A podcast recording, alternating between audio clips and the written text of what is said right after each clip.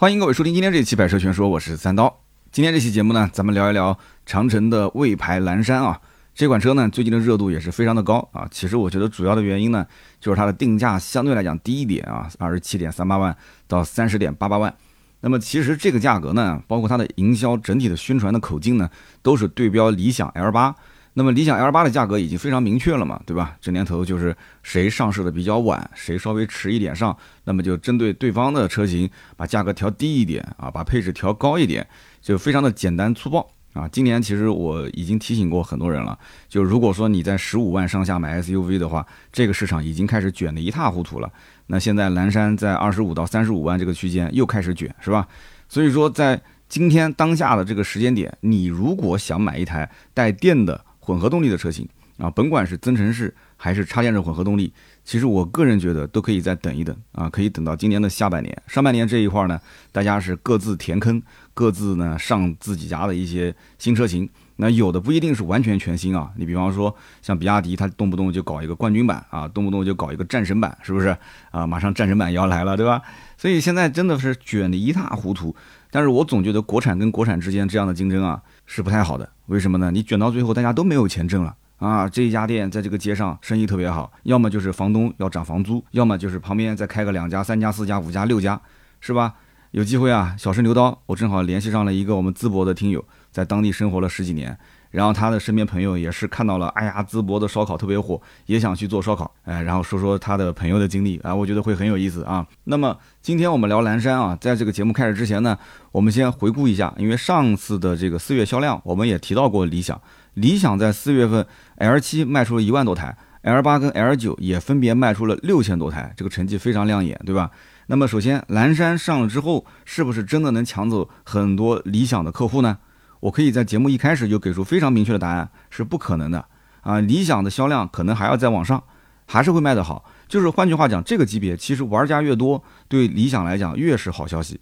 只要你不是真真正正的对它产生威胁，什么叫真真正正的？就是你比他更敢吹牛逼啊！你比他更会玩那些花活，是不是啊？把这内饰啊，这搞什么首饰啊、Switch 游戏机啊、冰箱啊，他玩过的你就不要玩了。就是你比他还会整活。而且这个不仅仅是在单项上整啊，就是说车内的这些什么功能配置上整，你在这个整个品牌包装上你也会整。他说我是五百万以内的，那你就说你是五千万以内的不就行了嘛？这世界上也没几辆五千万以内的车，就是有你也报不出名字，是不是？你吹就是了，对吧？他怎么样，你就比他更极端。但是呢，这种说实话，一般传统的车企他不太敢玩，他也玩不出这种效果。实话实讲，对吧？你说长城，你让魏建军上去跳段舞，对吧？就骂这个是工程师是傻叉，他也说不出这个话。对不对？所以这传统的这些就跟我们媒体是一样的，传统媒体他也玩不出那些花样，但是自媒体呢，哎，他就有人敢天天喷啊，就是连车主都敢是人身攻击啊！你哪怕就是收到法院的传票，你不用慌啊，现在就是起诉不都是五百万起嘛，对吧？要五百万告你，最后赔偿不都是十万的赔嘛？十万的赔偿最后也不把这个银行账号打给你，就是要你个态度。就是要你公开道歉，仅此而已，所以根本大家都不慌。看到什么起诉书，我告诉你，等到哪一天真正能看到一家车企起诉你五百万，真的要让你把五百万一分不差的赔到账上，这个时候车圈才会正儿八经，大家就不怎么敢乱讲了啊，人身攻击啊，或者说是造谣啊，这才不会。所以为什么最近对吧？网上大家都看了，出了一些什么事情，对不对？要求赔五百万，哎呀，我跟你讲，真正最后都没怎么赔的，都没赔多少钱，有的一分钱都没赔。好了，我们还是说回来这个蓝山啊，就是说蓝山其实说到底，你追理想去打，其实本质上来讲还是一个追随者，所以我一直都不建议厂家这么搞，真的是，人家理想是怎么立人设的？人家也是跟着宝马的叉三、叉五、叉七，也是跟着叉三，其实都没比，就是比叉五、叉七，包括奔驰的 G R E 和 G R S 都是这么比过来的，对吧？你上来去比理想，我觉得你不是自己把自己的这个这个段位就搞低了吗？是不是？而且你想，理想这么多年，其实说实话，它就是连我们就经常讲，就这个级别的车，三十来万啊，就是要去吊打什么汉兰达。你你想到过说理想有什么官方的文案去对比汉兰达吗？几乎都没有，就是对标汉兰达都没有，就人家根本就看不上，人家要标就是标奔驰跟宝马。但是从很长一段时间内，其实大家都是以嘲讽的这种状态去看它的。你还比奔驰，还比宝马的，人家奔驰宝马的车主根本不会买你。结果发现真的是大跌眼镜啊！很多人真的是把奔驰 E 啊、宝马五系卖了，去换了理想，真的是这样子，我跟你说，而且身边还不止一例两例，很多例都是这样。那么你说魏牌蓝山上了以后，身边有人会把奔驰 E、宝马五系卖了去换魏牌蓝山吗？哎，这是打一个问号啊！我不能说确定，也不能说不确定，就是只能讲这车上了一段时间，过个半年，对吧？说不定哎，真的身边也有人，对吧？把奔驰、宝马卖了换这个车。但是我总觉得这里面差点意思啊，差点什么意思呢？主要还是在。就我这个意思，你们应该懂我的意思是吧？啊，我这样说你们要打我了是吧？就我说啊，就是它的那种创新性，它的整个的品牌的营销包装，它的定位，包括它的这个车机系统。你像我今天中午还跟一个理想的车主在一起吃饭聊天呢，他也跟我讲，他说这车就给我产生了一种就是座舱感，就是我在很多车里面我就没有那种座舱感。什么叫座舱感呢？其实它的大概解释就是，要不管胳膊肘往哪放都舒服啊，不管放哪都舒服。然后呢，送孩子去上培训班。啊，坐在车子里面，他说狂飙整个电视剧全都是在这个车里面追完的，反正就是怎么在这车里待都觉得舒服。这个舒服他也说不上来具体哪里，反正就哪哪就感觉舒服。车机系统其实我看到很多的人，包括这车，其实我实车也看过，就是整体评价就是说南山车机好不好用？好用，可以用，没有问题。但是呢，你说你把理想 L 八、L 七、L 九这个车的车机拿过来一对比的话，就是你一对比你就知道了。啊，就是他们所说的这个什么座舱感啊，车主所说的这种啊，感觉科技、感觉豪华的，就那一丢丢的差别，就是差之毫厘，有可能差之千里，就是这么一点点东西，你要自己去真心实意的去试它啊，用自己的身心，用自己的你的肉体去感受它，你才能感受到这个车上的一些区别。但这个东西讲的有点玄乎啊，就是我在音频或者视频里面，我可能表达不出来，你一定要自己去去实地去试，你才能知道。我们也不去开，你就坐到那边试，你就玩玩车机，坐坐前排、二排、三排，你就知道我讲的这是什么个意思啊。那么蓝山，它的全称叫蓝山 DHT PHEV，这个车上市的价格呢，二十七点三八到三十点八八万。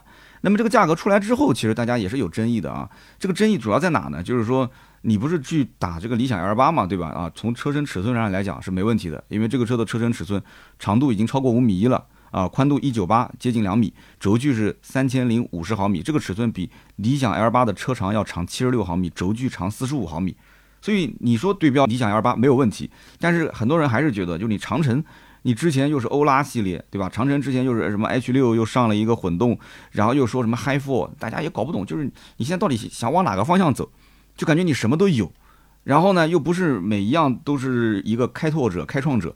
感觉好像就是这个火了，你做这个；那个火了，你做那个，就不知道你到底要做什么。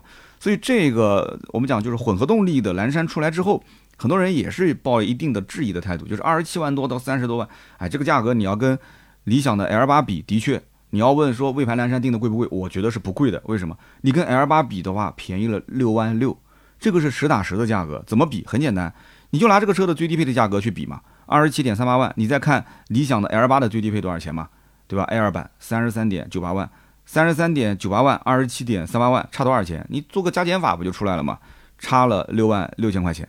那你说最低配的配置是不是很低啊？其实也不低，它的低配是个两驱，然后高配是个四驱，一共就两个配置，一共就两个配置。那么低配的话呢？呃，像什么二排独立座椅啊，前排二排的加热、通风、按摩啊，十二点三英寸的液晶仪表，二十七英寸的中控屏，十六个喇叭，主动降噪，四 G 的网络，隔音的玻璃，就是双层夹胶玻璃，该有都有。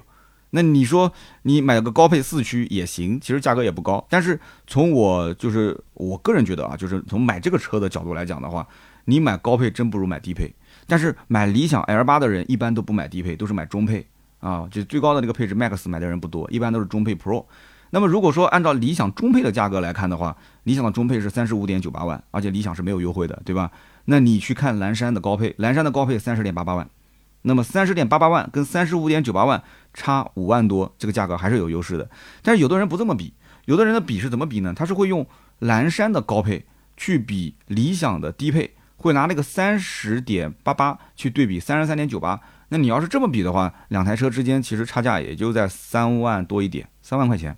那么这样看的话，好像觉得蓝山的四驱这么一个高配，性价比就不是那么的好了。哎，所以这就是不同的人去看这两款车的不同的一个对比的方式。但是我个人觉得啊，如果你是真心实意想买理想的人，你一定是拿三十五万多这个版本去看蓝山，你会觉得蓝山的车是很便宜的。但如果说你是真心实意想买蓝山的人，你可能会拿三十万的这个版本。去对比这个理想入门的三十三，啊，就可能会出现这种偏差啊。我这边提个醒。那么第二一点呢，就是如果说你要是对比同级的竞品，蓝山毫无疑问肯定拿过来是跟合资车比，对吧？那我不讲嘛，理想都没去比过汉兰达，但是你看蓝山现在很多的一些图文还是在比汉兰达。比汉兰达呢，我觉得首先大家会心里面有一种排斥的心理，就是汉兰达这个车对比从来没赢过，对吧？但是销量从来没输过。现在其实你看它月销五千来台，也是因为厂家在有意识的减产。因为汉兰达这个车如果现在不减产，它价格会崩掉啊，大家理解吧？这个车如果一个月还是排产排一万多台，很有可能经销商就会出现大量的库存积压。以前还是加价的，现在已经不加了，马上后面再优惠个两三万，对不起。当优惠两三万出现的时候，就跟房价一样，房价的顶点就是房价的拐点，对吧？我一说，很多人就可能很痛苦了。二零二零年之后买房的人肯定都是站岗，肯定都是亏的。你这两年如果急着要卖要出手，肯定是亏的，是不是？所以现在这个汉兰达顶点已经过了，现在已经是拐点了。所以说厂家也很聪明啊，那我就不去生产那么多，一个月五千台左右，根据订单来，还是保持正常的原价，或者是稍微送点装潢，优惠个万把块钱，按照这个行情来。但是呢，如果说你要拿这个车去比现在的这个蓝山，那肯定是合资车，我根本就不用跟你讲配置，肯定是比不了，对不对？二十七万多买汉兰达买个低配，对吧？你这三十多万才能买个中高配。呃，除了汉兰达，再看什么？看看这个，比方讲这个途昂，途昂中大型 SUV 起步二十九点五，那定价就是迷之自信，非常自信。我跟你讲，途昂这两年或者说今年下半年一定一定会调价格，我觉得大众现在已经支撑不起这么高的价格了。二点零 T 还配个低功率的发动机啊，有人讲小马拉大车，哎，但是大众车主其实我觉得买这个级别的车的人啊，人家一个也不在乎动力，二个我觉得也不在乎这个什么油耗啊，就买这车就冲这个大。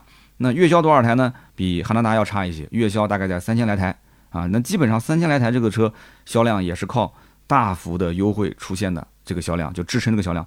三十四点五万的四驱尊崇豪华版，这是卖的最好的。你别看三十四万多，我告诉你，打完折现在有的地方都不到三十，二十九万多。但是正常行情应该是三十万多一点，落地大概在三十三、三十四这个位置。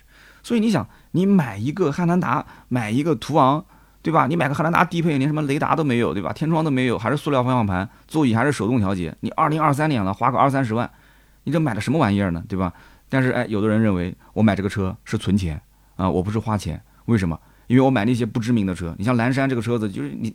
长城是很老的车企了，魏牌也是很多年了，但是对不起，蓝山是第一辆，我没见过蓝山之前有什么换代啊这些我没见过，所以他对于这个品牌是信任的，但是对这个车型他不一定有那么长时间的信任。理想不管怎么说，理想 ONE 也上了很多年了，它这个理想的这个代际的传递啊，其实非常明确。理想 ONE 停了之后，好，那么就是 L 系列，L 八、L 九、L 七，好，就这么一个传承。那很多车主觉得说。那毕竟前面小白鼠那么多年也帮我趟过路了，那蓝山没人帮我趟路啊，对吧？其实汉兰达跟途昂卖得好，就是因为大量的车主、大量的这种市场保有量，他们觉得说我就不是个小白鼠，对不对？我是存钱，我这车子将来开几年卖掉，我还能回本回的比别人多啊，就是这么个概念。那我们再讲两个，如果说对比国产，你说二十七八万这个价位，三十万不到买什么车？还是得是个六座的，还得是个中大型的 SUV。我告诉你，还真没什么。看来看去，也就是红旗的 HS 七，还有就是问界的 M 七，但是这两个车呢，S HS 七其实就车型有点老，而且这个牌子实话实讲，其实啊，虽然说我知道它已经很努力了啊，但是销量也就那样。还有这个 M 七啊，问界 M 七，问界是刚被华为除名了嘛，对吧？就是你不可以用华为这个名字。那么之前的碰撞测试也翻了车。那个人觉得，其实这个牌子呢要谨慎啊。目前来讲啊，前途未卜啊。就这个东西，只能讲说个人不过多的评价，因为毕竟它还在华为的体系卖，对吧？但我个人觉得有更好的，你可以选更好的。那么这里面唯一我觉得跟蓝山正面可以硬刚的混合动力能有个六七座的车型是什么呢？就是三十点七九万起的那个领克零九的混动版。但是领克零九的混动版热度一直不高啊，甚至很多人知道领克零九还不知道有混动啊。那么，即便了解混动之后，你又会发现，领克零九的混动分 PHEV 和 EMP 两种类型。有人可能又不知道什么意思了，是吧？上期节目还有人喷我说，我们深圳啊，工厂里两千多号这个员工，还是三万多号员工的，说我们三分之一都是绿牌，三分之一的，你说大家不知道怎么选啊？那什么混动插电？我这么跟你讲，他确实是买了混动了，他确实是绿牌。你在门口随便拎五个人出来，你告诉我，增程式插电式混合动力啊，和包括比方说纯电车型和燃油车各有什么优劣势？或者说他们的驱动形式，跑高速跟低速之间，它的这种形式上有什么区别？我相信你拉五个出来，至少三到四个说不出来，或者说的不一定那么准确。有人想说，我需要了解那么多吗？啊，对，你是不需要那么多，你只要知道免税，你只要知道在当地可以拿牌就可以了，是吧？我上期节目其实说的很清楚，就是现在很多人跟风，就是听话要听音，对不对？广东这种地方其实本身限牌，杭州啊这种地方限牌，你绿牌可以拿到新能源牌照，这东西那这个完全就无脑买的东西，你你不需要去了解那么多，对吧？我不是说大家都是大傻瓜，就你一个人聪明啊，就三刀你一个人聪明，而是说现在这个风气我感觉不太好。我一会儿在读留言互动的时候也要说其中一条，它也是这样，就是明明你就燃油车完全够用，但是你现在会发现已经被带跑偏了。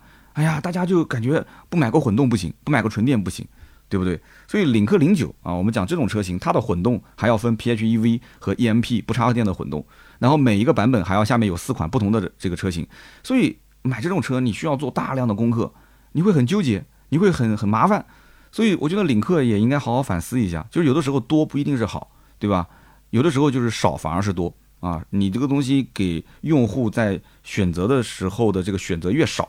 有的时候你的销量越好，真的是这样子。因为你想，理想 ONE 当年为什么销量能爆炸？它就一个配置，你根本不用想，我给你配满就可以了。所以领克零九呢，目前卖的好还是普通的燃油版，而且领克零九混动，其实我个人觉得到现在为止啊，产品力真的不错。实话讲，这车我也开过。你不要说领克零九了，就领克其他的什么零一这些混动，我觉得做的都挺好的。但是问题在于，就是像零九这种混动的处境非常尴尬，就是它存在感非常不强。你怎么能让它的存在感强？其实我觉得就是把它就搞成一个配置就可以了。对吧？你甚至 EMP 你根本就不要造了，你就做个 PHEV，PHEV 就一个版本拉满，对不对？爱买就买，不买你就不要过来看，这不行了吗？你慌什么呢？价格反正天花板已经捅到三十多万了，你就卖个三十多万不就行了嘛？对不对？哎，这个怎么讲呢？这个给厂家的建议其实也挺多的。我明天出差去上海，也是厂家的一个新车的内部的评测，然后呢也是要给他们提一些建议。我也不知道，我我口水啪啦啪啦的都喷干了，就。他领导到底听不听呢？对吧？就对我们态度确实挺谦虚的。那能不能听得进去呢？这些东西说说白了，这个大的汽车工厂都是体制内，体制内有的人其实领导就是要这个位子坐得稳，他也不一定说产品一定要多么好，只要不出问题就行了。所以这怎么说呢？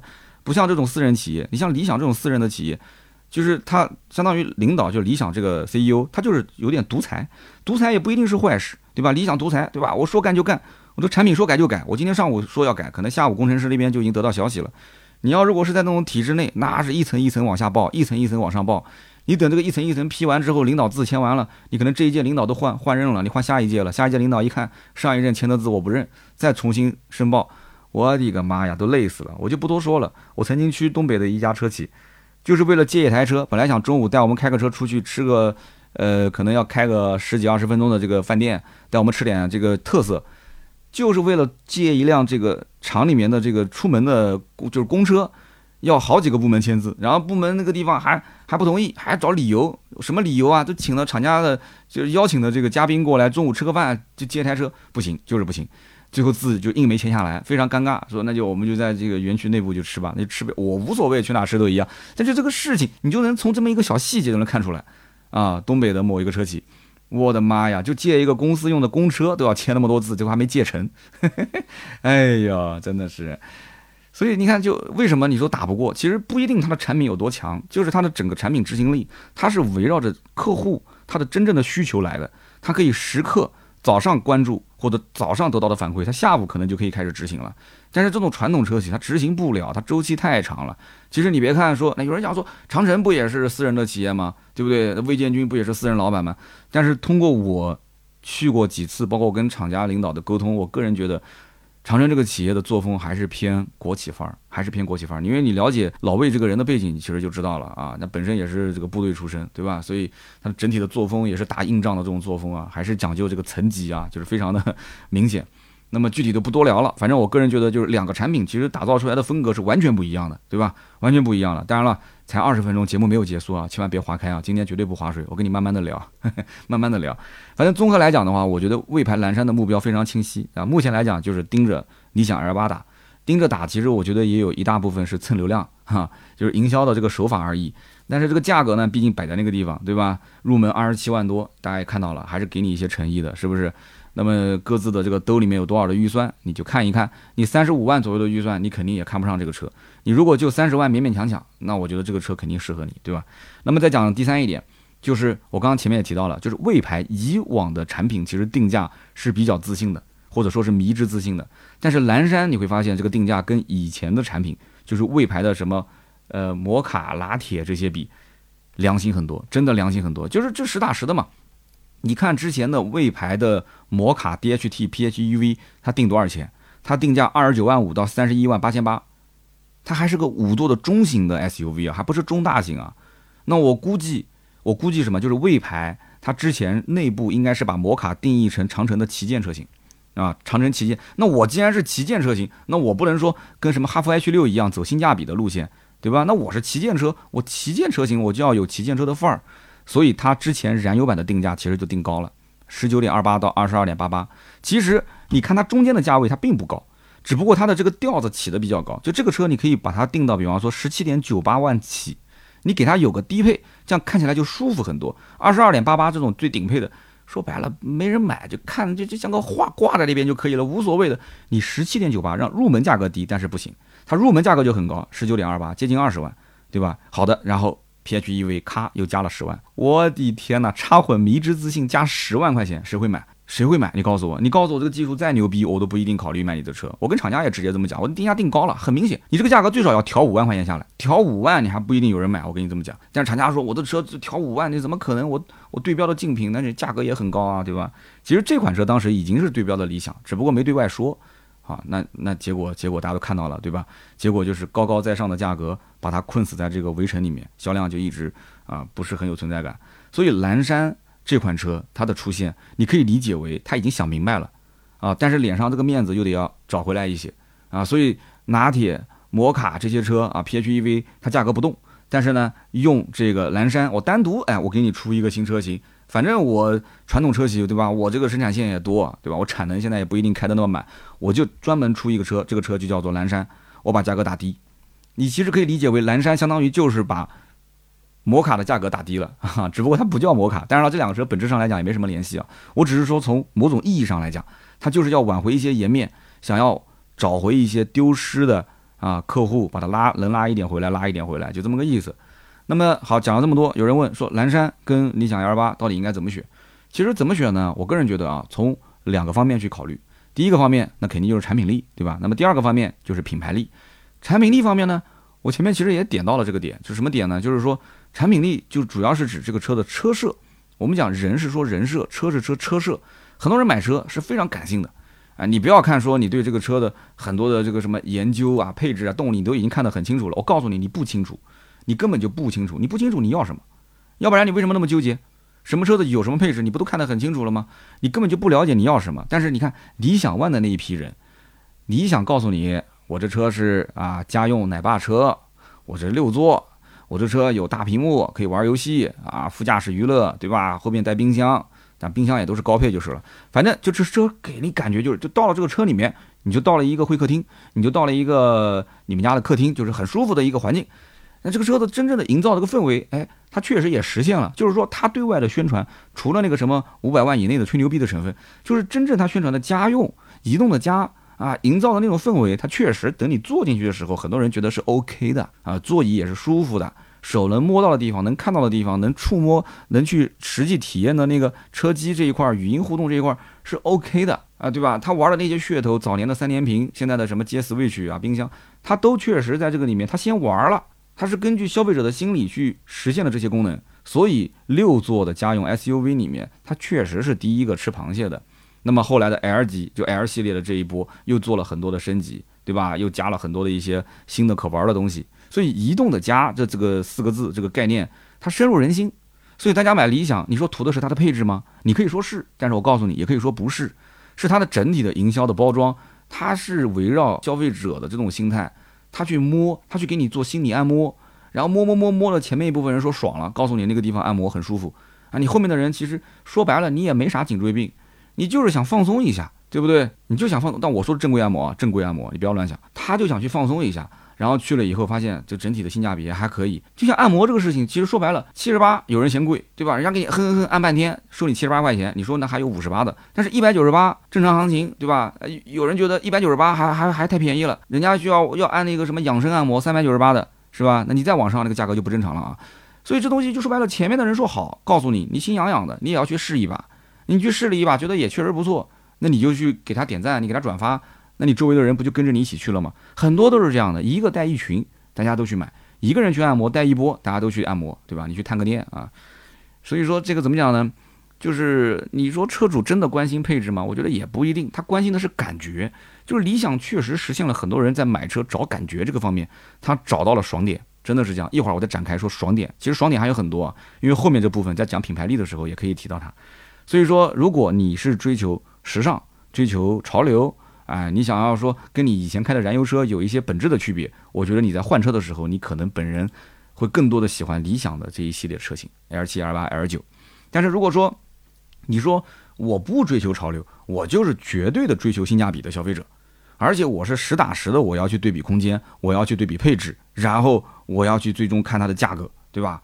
而且这一部分人还有一个特点是什么？就是说我相信老牌车企啊，就是至少存活十年、二十年以上的老牌车企。然后呢，我相信它的信誉，我相信它的做工。如果你要从这个角度出发，那的确魏牌的蓝山啊，它更适合你。哎，这很明显，尺寸更大。而且最入门的配置，配置也 OK，对吧？它的高配也是跟理想 L 八是同一水平线，价格却真真实实的便宜了不少。那么这一部分人，他兜里的预算就那么多，买蓝山可以全款，买理想 L 八他咬咬牙还得贷款。如今这个大环境又不景气，对吧？你也不知道他具体什么收入，那你说你让他加杠杆，他本身房价就是买房子就贷款已经有杠杆了，车子再来个贷款，那他他他觉得有点压力，所以退而求其次，他可能就买蓝山了。就是这种买车逻辑的人一定是有的。一定是有的，因为价格毕竟摆在那儿，对吧？最低配二十七万多嘛。那么第二一点就是品牌力，品牌力非常关键。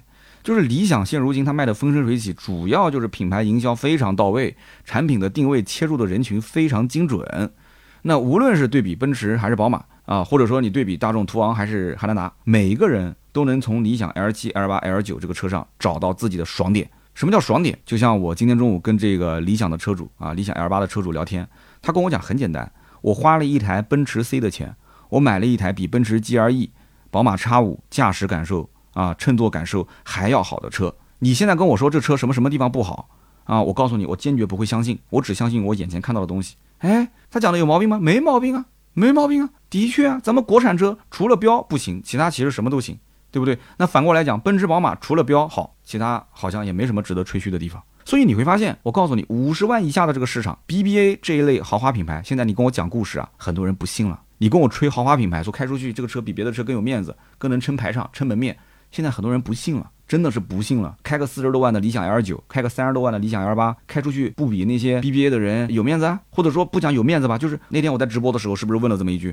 我说我现在开个理想的 L 八，跟开个宝马的五系或者是呃宝马的叉三叉五这一类的车主停在一起，你觉得我？比他没有实力，还是说我们俩差不多，或者我比他有实力？大部分人选的都是有实力，或者是差不多，几乎没有人选说我开这车太 low 了，我不值钱，我我我身价各方面我撑不了门面，没有，几乎没有。所以 BBA 这类豪华品牌，今后我跟你讲，应该说啊，别说三十万了，我估计要逐步放弃五十万以下的市场，就不做穷人的生意了。有人说买五十万的车还穷人，那你要看怎么比了。那你真要看怎么比了，真的就像我们南京的房子一样的，你不要看南京的房子，马上陆陆陆续续就是开始会聚集成富人区一大片啊。如果南京本地人知道，像那个 G 二九的板块，对吧？中林府，然后旁边的万科，对吧？万科翡翠，然后再往旁边，马上伟星也要拉地了，那一波就连成了一大片，全都是富人区，就没有低于两百平以下的，全是两百多、三百多，甚至四百多，全是大平层。起步都是起步总价单价最少最少一千两三百万，都已经算是就是有钱人中的穷人，就是一千两三百万起，网上都两三千万了，所以就是它连成一片了。那么一样，今后 BBA 它也不会做这一部分人的生意了，五十万以下就不要过来看 BBA 了。那么包括奢侈品，上次我也是是直播的时候还是。在节目里面我讲过，奢侈品现在也不做中产以下的，就是你想说么一两万、两三万买个包，我告诉你，去年这一整年，包括前年，奢侈品的价格涨得一塌糊涂，而且涨得最离谱的是香奈儿，香奈儿是最明确就不做中产以下的这些人的生意了。说你什么省吃省吃俭用，一个月两个月的工资去买个包，想都不用想，你省一年你再过来买老子的包，要不然就滚，就这么简单，不做这些人的生意了，就不是说穷人的生意了，就是连中产都不做。所以真的，今后你会发现，燃油车，奔驰、宝马、奥迪，它其实现在已经逐渐领悟过来这件事情了。就是大家对于五十万以下这个级别，到底豪华品牌是不是豪华品牌的车？奔驰 C 开这个车的人到底是不是有钱人？现在大家一开始是一知半解，模模糊糊，包括我也被忽悠过，对吧？我当年也觉得说啊，我买个三十多万的奔驰，咱好像也是个有有钱人了。其实我告诉你，后来我买完我就发现这个问题了嘛。三十多万的车子，其实大部分都不是有钱人，都是基于没有钱，但是比以前稍微有点钱，又想装逼的这部分人，他才会去买奔驰 C、宝马三、奥迪 A 四这一部分。那你要说家里不止这一辆，对吧？我们家有什么奔驰 S、宝马七系，我买个三系就纯粹给老婆带个步，这个另当别论啊，就家里面如果只有一辆，而且是仅仅只有这一辆豪华品牌，而你只有是奔驰 C 这一类的人，宝马叉一啊，就这一类的人 Q 三，我现在可能说话已经打击了一大片了，但我告诉你，我当年就是这样，我完全能理解，完全能理解。现在你反而你开个什么电动车三十多万，对吧？比方说什么阿维塔幺幺，就反而有实。我这么一说，你们要骂我了是吧？哎，我知道，我知道你订了这么一台车，开个玩笑，开个玩笑啊，因为我本身是做媒体的，对吧？我做媒体买什么车，主要也是看流量嘛，对吧？行，好，我们就聊那么多，我们接着往下讲。所以就是怎么讲呢？你要相信现在的理想，它的整个的这个品牌的设定，它已经立在那个地方了。这个品牌设定一旦要是立起来，它只要自己不把自己的人设搞崩塌，它不要出太严重的负面，我觉得它这个红利期能吃很长很长，真的是这样子，对吧？好，那么既然有这种人相信理想啊，就是开理想是有实力的人，有这部分人，但是我告诉你，也有不相信的，对不对？他一定是有两面的。那么不懂的人，他会觉得什么？他会觉得说，哎，长城这种老牌车企，它不会倒闭，这么多年了，怎么会倒闭呢？但是理想才这么几年，它不一定，是不是？一定会有人这么想吗？那么稍微懂一点的人，他可能看了看新闻，刷了刷文章，他会觉得说，啊，理想啊，之前连造车的资质都没有，还是买的力帆的这个汽汽车工厂之后才有了这个资质，是吧？然后之前也出现了一些情况，什么理想童子尿的事件，小孩撒了一泡尿，结果出了问题了，闹得也很大。所以因此，保守的客户。他肯定会选择说，我要选择一个保守的方案。哎，那长城不就是对他来讲非常好的一个保守的方案吗？所以就这么简单吗？这个逻辑非常非常清晰。那么最后就是我讲老生常谈的问题了。这两台车本质上你拿来是开的，那么开你难道说不看它的动力形式吗？啊，我告诉你，真的有的人买完之后都不知道动力形式是什么。理想是增程式，全程用电驱动，对吧？那么你说蓝山是什么？蓝山是串并联的混合动力啊，它们俩之间有本质区别。我告诉你，今天这期节目我不展开来聊，展开来聊一个小时都聊不完。之前的节目里面，但凡聊到增程、聊到混动，我都会展开来说。可以听往期节目啊，可以听往期节目，或者看我的订阅号“百车全说”，搜我的图文，看得更清晰。我就说一点，我说哪一点呢？就是这两者啊都是混动，他们的目的都是为了让动力更好，能够更省油，就这么简单。只不过他们实现的路径不同而已。那么具体的驾驶感受呢？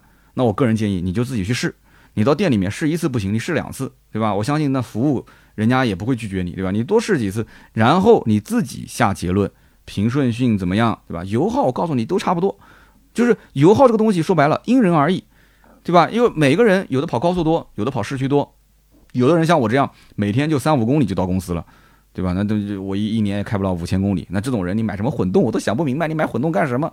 那每个人驾驶的工况都不一样，况且三十万上下这个预算，你买个车，你差那么一两个油的油耗吗？对吧？你说七八个油跟八九个油，对你来讲有什么区别？对吧？你都三十多万都花了，这个绝对不是你选择还是放弃的一个重要的原因，或者说是核心要素啊。好，那我们最后再讲，你说什么人适合买蓝山啊？这个配置又该怎么选？其实魏牌蓝山从宣传一开始，它盯的就是理想 L 八打，但说实话，我个人觉得啊。除了混动和低配的价格之外，我觉得这个车型高配以及它整个的品牌营销包装啊，跟理想 L 八没有拉开太大的差距。实话实讲，虽然我跟长城关系也不错啊，我跟理想现在关系也还好，但是我还是要说，长城现在没有把蓝山产品拉开跟 L 八很大的差距。那么因此，这个产品其实找亮点也找不出特别多的亮点，找突出的优势，除了价格，其实也找不出突出的优势。那么这个里面就只能是什么呢？就是得等理想的客户先买完，就是你得先排除喜欢理想、坚定不移的那部分人，剩下的才会轮到蓝山，对不对？虽然说现在不停的盯着理想打啊，盯着理想打蹭流量，但是问题在于，真正买理想的人，他反而会觉得说这种行为啊很 low，啊，就他会觉得说我反而不喜欢你蓝山天天盯着我打，包括后来我告诉你，我觉得有点魔怔了，现在现在这个长城这边有点魔怔了，前两天又出了一款车，骁龙。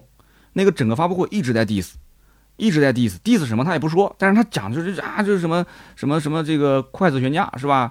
然后说什么这个水军啊，就那么多车自燃，你水军去压压负面控水军，你说谁？其实大家心里都很清楚，都清楚。你要么就直接说名字算了，你直接怼不就行了吗？怼完之后，两家在公开场合，什么微博啊，什么公众号，你就直接撕。老百姓最喜欢看撕的，对不对？你真的有核心技术锤他，你就把它锤到底嘛。你手上掌握核心的。他控评论的一些实在的证据，你直接干他不就行了嘛，对吧？你不行，把证据给我，我来干他，我我不怕。那你现在问题是你你你这么讲不行啊，你就对不对？我手头就是没证据，我有证据直接干，真的是这样。有人讲说，你这小黑子终于露出犄角了，是吧？啊，这个东西说白了，这年头说白了就是你说那么多没证据的人，还不一样在网上讲嘛，对吧？而且他越讲越有流量。我其实说白了，我讲话已经够保守的吧？我这么保守，但凡涉及到像比亚迪这种品牌，你看我就敢直接说，比亚迪这种品牌。我说它好，别人说我阴阳怪气；我说它不好，还是在喷。有人讲不要再提比亚迪了，三刀，我知道你肚子里有气，对吧？你被这帮人已经喷得不像样了。行行行行行，不提不提不提，嘿嘿，白不提黑不提。你妈又说我在逃避，哎呀，真的是人嘴两张皮呀，真的。那么有人讲说别人骂你，而且那么多人骂你，你要反思。我反思了，我反思了，我讲的不够刺激。有的时候就那样，就是你不能两，就是墙头草两边倒，不喜欢就是不喜欢，不好就是不好，直接说就行了。所以以后我会来的更猛烈一些啊，好吧，大家。准备迎接我的猛烈的抨击，好吧？那么我们讲买蓝山的消费者，我觉得个人啊，我的我的想法就是他一定是想要新能源，肯定要新能源嘛。然后他又不放心新势力，想要新能源不放心新势力。然后这一群有可能也是奶爸，好吧？有可能是奶爸，也有可能就是没想通到底是五座六座，又想稍微升级一下二排的独立座椅，两个独立座椅，但是他就觉得六座也也不是特别刚需。但是现在你也就这么给我选，那我就买了呗。所以这部分人群，我觉得概率啊就比较大一点。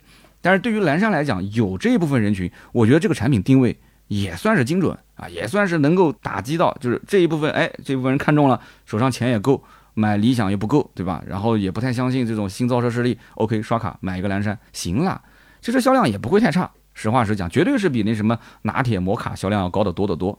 那么你说还有什么买汉兰达的啊，买途昂的，那这一波这一波人，他摸着兜子里面这个三十万左右的预算。他难道他他傻吗？他也不傻，他也会去看一看，看来看去就会发现，哎呦，这个车价格也还行，配置又高，对吧？理想那个价格呢，可能有点够不着。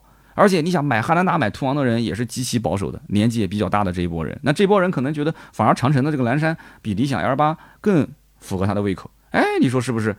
所以说蓝山其实受众面我觉得并不少，所以他后期呢，我觉得整体的营销宣传的策略还是要稍微调整一下。你干脆就迎合这一部分保守的人，对不对？我觉得也挺好。因此呢，我个人觉得厂家虽然处处都说在对标在打这个理想 L 八，但是我真的不相信厂家真的以为他能把理想 L 八的车主给抢走啊。蓝山的出现，我觉得对于理想的整体销量应该讲不会有太大的影响，甚至没有任何影响，更多的就是现在蹭蹭它的呃理想的热度，然后理想的销量哎。反而被它放大了，因为你每次在蹭它热度的时候，你也是帮它曝光嘛，所以它等于就是双重曝光，对吧？理想自己曝一波光，然后这个长城再帮它曝一波光，是吧？长城还是花着钱帮它曝光，所以怎么讲呢？就是理想的销量一定会更好，哎，蓝山的销量我觉得整体来讲应该也不会太差，至少比自家的这个拿铁摩卡要好一些。那么打的主要还是。除了我觉得理想之外的那些市场的车型啊，合资领域的车，包括刚刚我提到的一些国产的车型啊，遗漏的一些客户，但是我始终觉得，就是你拿竞品，就是你真正的主力竞品来对比，那你就成了一个追随者，真的是这样。有些客户其实非常不喜欢，就是去买一个这种追随者的产品定位的这种这种形象这种产品，因为大家呢就是更希望你是个开拓者啊，开天辟地的第一款车，更希望你是一个行业的引领者。大家会记住第一名，不会记住第二名。理想，你说当年打造名气不就是这样子的吗？对吧？就各种这个豪言壮志，就各种就是就是怎么讲呢？五百万以内，对吧？就都说了。但产品本身其实没有对大家的心理预期啊拉得太高。所以说长城为什么不能这么做呢？对吧？我还是那句话，对吧？你吹个一千万，我觉得都保守。你吹个五千万以内最好的家用 SUV，你又能有什么损失呢？是吧？干就完了呗，是吧？好的，那么以上就是本期节目所有的内容，感谢大家收听啊。那么。呃，下面呢是咱们的身边事环节啊。今天这一期呢，大家如果听完之后啊，南山我知道感兴趣的人很多，大家可以在我们的评论区交流互动一下，说说你的感受，好不好？那么也不要忘了每期节目啊，听完一定要在下方的这个就是这个叫做月票的位置给我点一点，手上如果有免费的月票可以送送给我，非常感谢，对我节目的曝光有用啊。现在呢，我感觉就是大家签到也可以多拿一些，还有就是呢，你听我的节目三十分钟可以送一张月票，所以你看我今天聊的时间挺长的，对吧？也没什么废话。能够到六十分钟更好啊，到不了，到到不了怎么办呢？到不了，那到不了就到不了呗，那怎么办呢？那你就听听别的节目呗，反正你有个两张月票，你再回过头来找我的节目，再给我赠送一下啊，非常感谢。那么下面聊一下身边事啊，今天又要聊我买东西了，哎，怎么讲呢？就是我买东西已经极其保守了，说实话。那么我最近买了一辆啊，不是买了一台这个索尼的 ZV 一一个相机。那么这个索尼 ZV 一呢，就是稍微懂一点摄影的人应该都听过，这个是大名鼎鼎。号称是 vlog 的一个拍摄神器，其实我之前买过索尼的黑卡啊，但是黑卡买完之后很快就卖掉了，为什么呢？第一个呢，它整体拍摄画面偏白，我这个人呢，这个脸长得也不太好看啊，皮肤呢也一般般，对吧？所以呢，我不太能接受非常真实的画面啊，我希望还是稍微有点美美颜啊。年纪越来越大了，越需要美颜了。而且第二个最严重的问题就是黑卡，当时我买的是黑卡五吧，它不带外接麦克风，就整个机器是不能接麦克风的。所以因此这台机器你拍视频必须要用录音笔去录，录完之后再去用音轨去对。这个对于拍视频来讲，完全就是一个非常非常非常不友好的一个设备了。当年我也不知道为什么我脑残，我买了这么一个设备，真的是脑残。买完之后其实没多久就卖掉了，但是也正因为当时我买的是二手，所以我买回来再卖掉，我一分钱没损失。我一分钱没损失啊，那么这一次呢，我买的这个索尼的 ZV 一嗯，你知道我要说的吧？下半句啊，我知道你们要说我很抠门啊，我买的也是个二手的啊，买的也是二手的。那为什么买二手呢？跟大家简单聊一下我的这个一个过程。因为这台车，呃，不是这，就这台车，就因为这个相机呢一直在涨价。从今年过完年一二月份，我当时我看网上价格三千八百多，三千九，我把它放在购物车，我一直没下单，因为不是很着急嘛。就是拍拍什么金牛刀的消费观就可以了，所以当时我就一直挂在购物车里面。到了三四月份，我一看，嚯，涨到了四千一。我当时以为看错了，然后我到各个平台又搜了一遍，对吧？什么百亿补贴我都搜了一遍，发现都要四千朝上。后来我就问南京本地做索尼的代理的老板，老板跟我讲说这个涨价了，而且今年这个涨价感觉势头挺猛啊。索尼不仅仅是相机涨价，包括它的镜头涨得也是很夸张。后来我一想，这难道跟我们汽车圈的那个缺芯片？是一个道理吗？后来我又打听了一下，发现其实也没缺芯片啊，日本也没地震啊，啊，老板跟我讲说，其实就是因为货少了啊，货少人人多，大家这个二网就是二级经销商在抢货源，抢货源就要高价抢，那么高价拿到的这个货就要高价卖，就这么简单。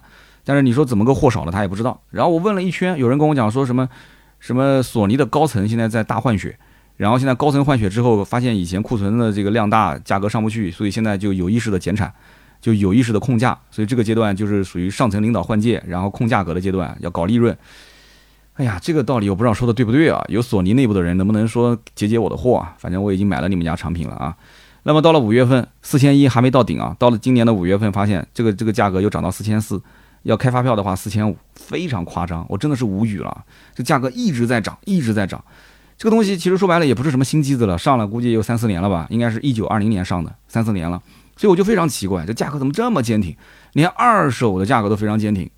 以前还能看到个三千五、三千六的，现在都看不到了。就二手的都要卖到三千八、三千九，甚至还敢报四千多的都有。二手的说什么九五成新啊这种，所以我觉得很奇怪。我说这个怎么价格一直在涨？那我那我我就是发现就什么个心态很奇怪，就它越涨，我就越觉得这个东西啊，这个玩意儿就是自己越需要，我就越想买。你说奇怪不奇怪？哎，男同胞应该都有这种想法吧？都有过这种心里面痒痒的，就恨不得就马上买回来。特别是你的银行存款里还有这么多钱的时候，对吧？你要没这个钱嘛，你就忍忍了。关键你有这个实力，有这个钱，那你说三刀，你之前的这个金牛刀消费观，你不也有个相机在拍吗？效果不也挺好吗？哎呦，你别提了，我那个金牛刀拍完之后，每次给后期，后期都要给我吐槽一番，说你这个机子不行，像素真的不行。我说用手机看，要什么像素呢？然后他就跟我开玩笑，他说：“那用手机看，咱们也别用索尼的单反去拍百车全说呗，那你就用手机拍呗，或者你就用你的那个什么运动相机拍嘛。那你为什么不用呢？那给他这么一讲，好像也有道理啊。就是说这个东西呢，就是无止境的，画质的提升是无止境的。但是呢，你 C ZV 一是就是我现在是用 Osmo Pocket 运动相机拍，用 ZV 一确实在相相机的这个画质就成片上来讲的话是有本质的提升，这确实是真的。”那我在家里面又是开一个开箱评测的视频，ZV-1 又有一个最牛掰的功能是什么？叫商商品展示功能，真的非常强，真的就是商品展示，往镜头前面一放，立马就对焦，往镜头前一放，立马就对焦。那我那个 Osmo Pocket 还做不到这一点，其实对焦速度真的也很快，我觉得还是蛮满意的，但是就是画质稍微差一些啊。那么这个金牛刀消费观本身就是个业余爱好，那我们导演也跟我做了个提醒，说这个东西呢，你不用投资太多。你要说买个 ZV-1 闲着玩玩都无所谓，对吧？但是你这个家里的设备其实够用就行。然后我拍多了之后，我还发现一个问题，就是这个 Osmo Pocket 本身是个运动相机，它的那个取景框就是显示器啊，就一个指甲盖那么大，真的只有一个大拇指指甲盖那么大，所以我不可能盯着这个屏幕看，因此我还要用个手机，我再把这个画面投屏到手机上啊。当然了，它有自己的软件，投屏很方便。但是我每一次要拿手机，再用支架，再把手机架起来，再把 Osmo Pocket 架起来，再调整位置啊，然后就一顿操作，你再拍。就是我不一直在讲嘛，创作这个事情，就是工具越简单越好。很多人想做自媒体，我告诉你，你的工具不一定要多好，但是你的工具就是最好是开机等于开工。一定要记住我这句话，叫开机等于开工。你多一个步骤，你坚持下去的难度就会大很多。不仅仅是相机，包括车子也是，很多车上的功能，但凡要多一级菜单，你就不想用了，是不是这样？你都根本不想用，多一个步骤我都不想用。所以说我后来我没用这个之后，有人提醒我啊，说你的那个 iPhone 十三 Pro 前置的相机不行啊，你用后置的那个摄像头效果非常强。我知道是很强，但有个什么问题呢？如果是用电影模式去拍摄。大家都有苹果手机的话，你应该知道，电影模式拍起来那个背景是虚化很强，但它不适合商品展示啊。它那个虚化是，就是它大光圈，就是你要如果商品往面前一放，它估计要隔个一秒，它才能对焦对到那个商品上。但如果说你要用正常的拍摄模式，可以啊，对焦速度非常快。但是呢，有个什么问题呢？它的取景的范围非常的小，就整个人是压缩在那个屏幕里面，很压抑。除非你坐得很远。但坐得很远的话，我要那么个手机的小屏幕在前面，我怎么看呢？那其实也是很奇怪的一个现象。然后还有人告诉我怎么投屏，用什么 S 助手，还有人告诉我用那个投屏软件要两个 iPhone 才能投。然后后来我有我有个 iPhone 八 P，就是八 Plus 是闲置的，我拿过来用。那我后来发现，就你看多了那么多的步骤，要么就用根线接到电脑上去用 S 投屏，要么再拿一个手机再点开那个投屏软件，两边的投屏软件同时打开，再互相做投屏，然后再把手机放起来，再找个取景的位置，我觉得非常脑残啊，真的非常脑残。我知道这个这个手机不用也浪费，但是我想来想去都觉得说这个相机还是要买，还是要买。那有人讲说，哎，三刀，你做视频这么多年，你公司没相机吗？我公司三台相机。三台相机啊，五 D 三、索尼的六四零零、索尼的 A 七 S 三，我随便拿一台过来拍都可以，都没有问题。可是两个问题，第一个，这是我们工工作用的机器，我不能天天往家带，对不对？不想说来回带的风险，你就是今天带了，明天忘带过去了，明天拍视频怎么办？你再开个车回家拿。这是第一个，第二个，这个摄影师的参数都基本上调好了，我在家里面就傻瓜模式，我让他帮我调到自动，我调完之后拿回去，他要重新调，我又怕万一要是不小心碰到一些其他的参数。这个东西就是工作用的东西，哪能随便碰呢？就是专人保管，专人去设置，就这么讲。所以我是不想碰的，我是不想碰的。所以这三台机子我一个都不用。那么也是正是因为有这三台机子，所以导致我对于 ZV 一买还是不买，一直都很纠结。所以人你看买车也是这种心态，就对于这种你其实明明可以用，但是也不是那么刚需用的东西啊，你就特别迷茫，对吧？这个还好，这几千块钱的东西，你要是买车十几万、几十万的，我相信大家其实基本也是这么迷茫。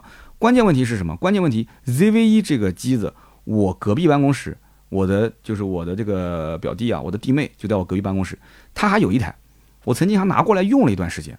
那个时候用，我一直觉得都挺好，但是那个时候用有个问题，因为他是做这个小红书的那种平面模特的，这个拍自己的衣服，他是那个服装设计师，他拍视频跟拍照片，他拍照片多，拍视频少，就是他拿这个机子的参数设置，我也不太好去乱调。调过调过来之后，他自己还在调，所以我就用他的那个模式调，可能我没设好，所以我当时在用的时候感觉也不是特别顺手。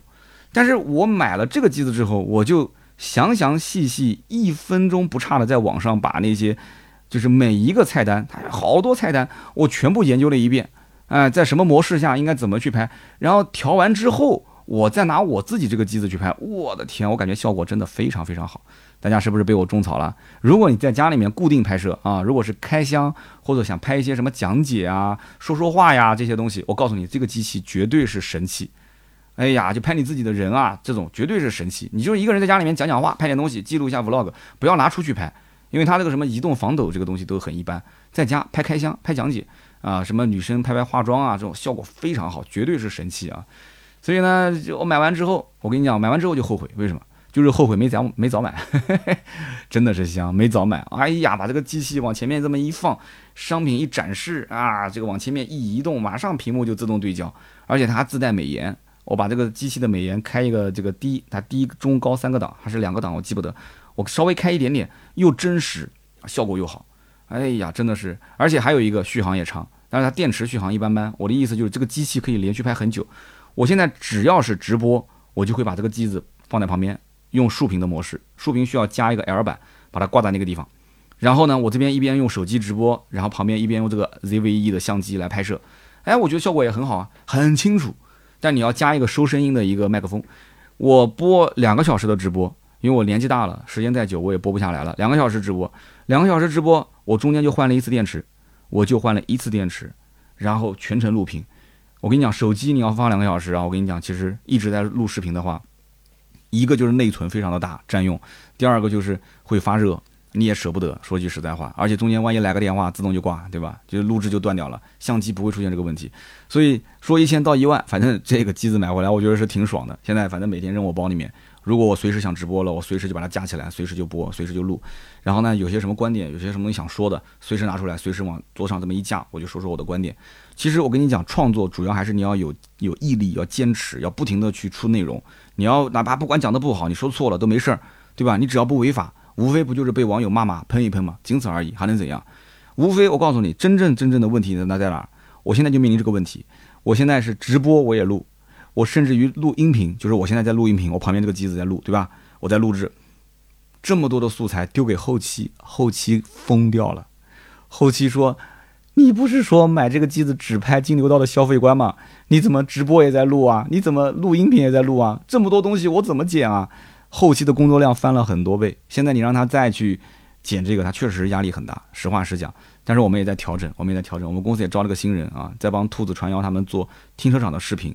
那我这里的视频的量其实确实也不小，呃，只能说是调整。大家后期在我们抖音的三刀砍车的账号里面是可以看到我用这个呃相机去拍摄的，我平时直播，还有我。啊，平时这个录在录音棚里面录制，包括我在家录制的这个过程，我会剪一些片段出来给大家去看一看，好吧？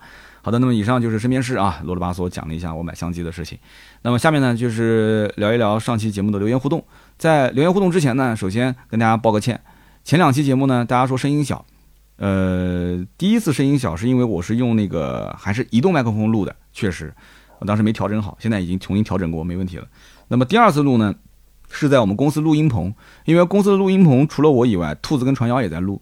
他们俩可能讲话声音是离麦克风比较近的，那我的说话声音可能离麦克风比较远。而且录音棚我们公司的那个是有调音台，调音台我不知道兔子是不是动过了，所以上期节目小，实在抱歉，我已经让后期去调整了啊。呃，希望大家多多见谅。那么还有一个人呢，啊，还有一个就是很重要的事，就是大家看到我们的这个图标啊，现在换成了一个黄色的。那么有人讲不好看啊，其实这个呢，说实话，你说不好看，我也换了啊，换了我也不想把它换回来，因为，呃，绿色这个图标确实很显眼，但是呢，大家只是习惯了绿色而已。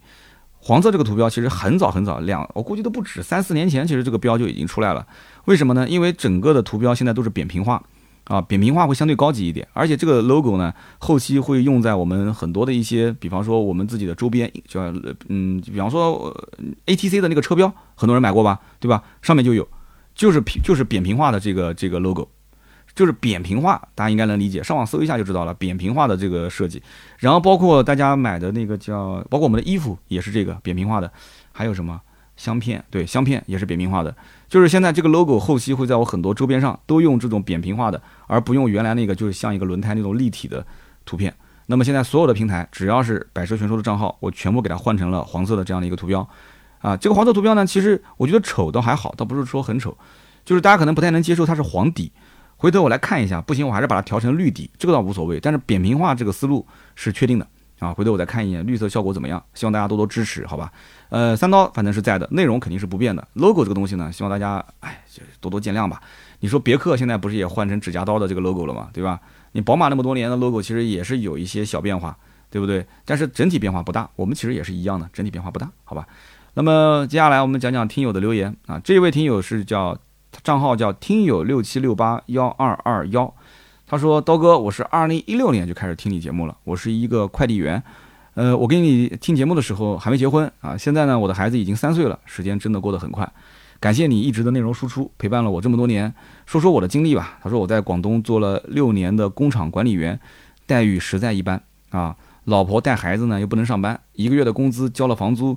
呃，还有一些开支所剩无几，我犹豫再三啊，最终选择了这个辞职，然后回到了湖北的老家县城，然后先休息了两个月。那我现在是在送外卖啊，比较自由，多劳多得，一个月呢基本上也有个五千左右的收入，感觉还是蛮踏实的啊，没有在外地的这种漂泊感。他说我呢在送外卖用的是踏板摩托车，送一公里要大概两毛五啊，这个是成本是吧？两毛五。他说我感觉不是很划算，所以我果断就换了个电瓶车，然后去店里问了一下要三千二，然后我给老板了三百块钱，升级了一下我的电瓶，七十二伏二十三安，感觉真的香，充满一次电实测一百五十公里以上，一天就能省一包烟的钱，实在是太爽了。呃，一天一包烟，一个月，嗯，那省还蛮多的，好几百是吧？他说：“我不知道刀哥的听友里面有没有跑外卖的兄弟，能不能一起分享一下用车的感受？哎，我们的听友里面如果有是外卖的兄弟，你可以分享一下，就是用车的感受，你用什么车，跟他交流交流啊。”然后他说：“刀哥，你有没有机会，能不能说一说关于电瓶车的一些相关的内容？”哎，正有此意，我跟你说，还正有此意啊！电瓶车，因为我们听友里面就有玩这个电瓶车的和卖电瓶车的老板，有机会可以聊一聊。可以放在，其实可以先放到小试牛刀里面。那我也招募一下吧。如果我身边有专门做电瓶车销售的啊，十来年的这种经验的老板，你可以联系我，联系盾牌，让他来加我微信，就你加我微信。然后呢，我们可以在小试牛刀给大家聊一聊电瓶车的选购啊。的确，品牌型号特别多，而且这个市场感觉最近也有些变量。怎么讲呢？市场很大，但是呢，这里面你像我买锂电池的，其实说实话，我现在也不想买了，因为现在充电比以前方便很多。基本上电池不可能拿回家充，也不可能拿到地下室充，都是放在车棚里面充，所以我觉得完全没有必要买锂电池，对吧？锂电池无非就是轻嘛，你既然都不拿出来，你管它轻不轻呢？是不是？他说现在夜里面十一点半送完了这一单，大马路上一个人都没有，耳机里面听着三刀的节目，感觉很温暖，感谢三刀，谢谢，非常感谢你支持我的节目，非常感谢。就是我很喜欢看这种非常真实的这种个人经历的留言。其实每期节目的留言，你不用说一定要跟到我的车来留。有的人讲说这个节目里面你把车说的已经很很透彻了，我没什么好说的，没关系啊，说说你的心事，说说你的家里的事，对吧？说说你的跟女朋友分手或者谈了个新的女朋友，你的工作，对吧？你跟父母的关系或者你的职业的规划，你遇到了什么开心的不开心的事，都可以分享一下嘛，对不对？这种反而留言特别容易中，因为我其实也是个挺感性的人，我喜欢跟兄弟们跟朋友们聊天，真的是这样。那么下面一位听友叫做呃百叶张柏芝的百百叶五二三，他说。刀哥啊，我也是你电台的老粉丝了。我今年想换车，我不知道是买一辆燃油车还是买一辆新能源。家里面有一辆大众的探歌，哎呀，就是感觉这个空间小了一点，舒适感差了一点。所以呢，我想换一个空间更大、舒适性更好的轿车啊。SUV 玩腻了是吧？想换轿车。他说我的预算呢，十五万到十八万左右。我现在纠结两个点。那么首先就是买电车还是买油车？那么电车呢？我看了比亚迪的秦，比亚迪的驱逐舰，我就感觉啊，就是内饰寒酸了一点啊，舒适性感觉差了一点。那么其他品牌的轿车呢？我希望三刀能不能推荐一点给我？我们小区楼下有公用的充电桩啊。他说的是应该是这个电车方面的这个轿车是吧？就是电动轿车。然后他说油车呢，我看的是英仕派的精致版，还有包括雅阁的燃油版啊，我都挺满意的。但是呢，又很纠结。家里面呢，如果是两台燃油车，后期的养车成本会不会高一点？他说我每一次上下班带个步，基本上也就不不多，反正可能就他没写啊，应该我估计也不大吧，十几公里可能。他说我每一年有两三次的三百公里左右的小长途。那目前这个阶段，新能源车和油车应该怎么选择？油车的话，最好是合资品牌，能不能推荐我？你看，他其实打心里面就骨子里面，他还是想买合资品牌，只不过因为当下。大家都在买新能源、买纯电、买插混，所以他现在就只能拿这个预算，就是咬着牙去买新能源、买纯电车。但是这个预算十五到十八，其实在纯电、新能源里面或者是混动里面，他也没什么可买的。所以看了一圈，他只能选择像秦、像驱逐舰这种车型，紧凑级的。但如果说他要拿这个预算去买燃油车，他明显可以买到雅阁，雅阁现在优惠非常大。已经是能将近四万上下了，对不对？英诗派也差不多，这个优惠完了之后价格也很便宜，十八九万的车，呃，就落地基本上也就十八九，就基本上就是这样。所以怎么讲呢？就是我我之前上期节目就在讲，我就你不要去一味一味的就跟风去买新能源、买纯电和插混。你的小区里面如果不能装充电桩，我就说两个条件吧：小区不能装充电桩，并且你一年开不到一万公里，你玩什么混动呢？对对你来讲完全没有必要去买混动啊。你一年都开不到一万公里，你能有多少的养车费用？大部分的车子要么就五千公里一保养，要么就一万公里一保养，一年就保养两次，能花多少钱？剩下来就是油费，对不对？你说油费比电费贵啊？的确是。那你想想我的那个威马，我当年如果是买辆 CRV，我现在可以卖十四万。我当年买个威马，我现在只能卖七万，甚至卖不到六万多块钱。你说这个中间差价七万块钱、八万块钱的油费，够这四年你加油了吗？你开玩笑，八万七万的油费呢？够不够你加三年加四年了？我就算你四年换一次车，那当然了，你电动车开的越久，对不对？那你的这种所谓的这个贬值率就不会有之前那么高了嘛。你开的越久，你省的钱就越多了嘛。那这个也不能说怪我，对吧？就我的威马确实，我马上换阿维塔，就直接给它替换掉了。这个威马其实还能开，没有任何问题。有什么问题呢？我哪怕再开三年，它能变多少钱呢？无非六万变五万，五万变四万嘛。最终最终这个车子卖多少钱？我就算卖个两万多、三万块钱，我跟现在六万比，无非也就差个三万。但是我再往后开那么多年，我开的越来越多的话，如果这个车还是个公车，就是我们公司谁都能开，一年开个三万公里，那就另外一笔账了。只不过因为我开的少，我开到现在也就是开了两万多公里，对吧？然后，因为我马上就要换车，我换车的周期又比较短，所以感觉这个电车就特别不划算。所以你一定要想清楚这一点啊，百叶这位兄弟一定要想清楚哦。我觉得还是燃油车适合你，买个雅阁不香吗？那么下面一位听友叫做花零四，他说我去年底换车，不买电动车也不是因为守旧，因为我买不起车位。我们小区车位每一年抽签抽到了才有资格租，每一年车位的位置都不一样。买一个产权车位要多少钱？我告诉你，连手续费三十万，非常无语。他说我就不买车位，我也不买电动车。所以你看，这就是一个很现实的情况。我今天去见了一个大神啊，这个大神呢是南京这边做房产的这个自媒体的大神，叫阳光。有没有人关注过？如果南京本地人，如果是当年买过房，应该是看过他的公众号啊，阳光说房。阳光，阳光兄呢，他最近买了两台车，都找了我，然后买了一台理想啊。其实我今天讲的那个理想车主就是他。然后还买了一台极客 X、极客叉，六月份提车啊，也是咨询了我两台车。那么他今天跟我聊，其实说到关于南京的这个叫做呃，就是车位的保有量，他说了个数据，我吓一跳。他说南京真正有私人车位的固定车位的啊，说不到百分之十，说南京至少八成到九成的人是没有自己的固定车位的。我说有那么多吗？这么夸张吗？因为我感觉我身边人基本上都有车位啊，也不能说都有，就是我身边大部分人该有都有车位啊。他说那是完全就是你圈子不一样，你不能用你在什么河西啊，你在这个雨花这一带，就是你的周围的身边人，你不能用这个来看南京整体的这个车位保有量。他说我坚决不相信说像电动车将来会大面积的普及，因为你想就我们南京这边都有百分之八九十的人没有自己的固定车位，他怎么去装充电桩？他怎么去充电？然后后来我也没细问这个数据啊，因为这个数据可能它只是以买这个产权车位为准。那这里面有了像常年租的，租一年的，其实你也可以装充电桩，像这种东西我就不知道了。所以如果你要是有对这个数据有准确一点的，咱们在今天节目的下方评论区也可以讨论一下。你告诉我是哪个城市，它的这个固定车位的保有量大概有多少啊？是不是大部分人都没有自己的固定车位？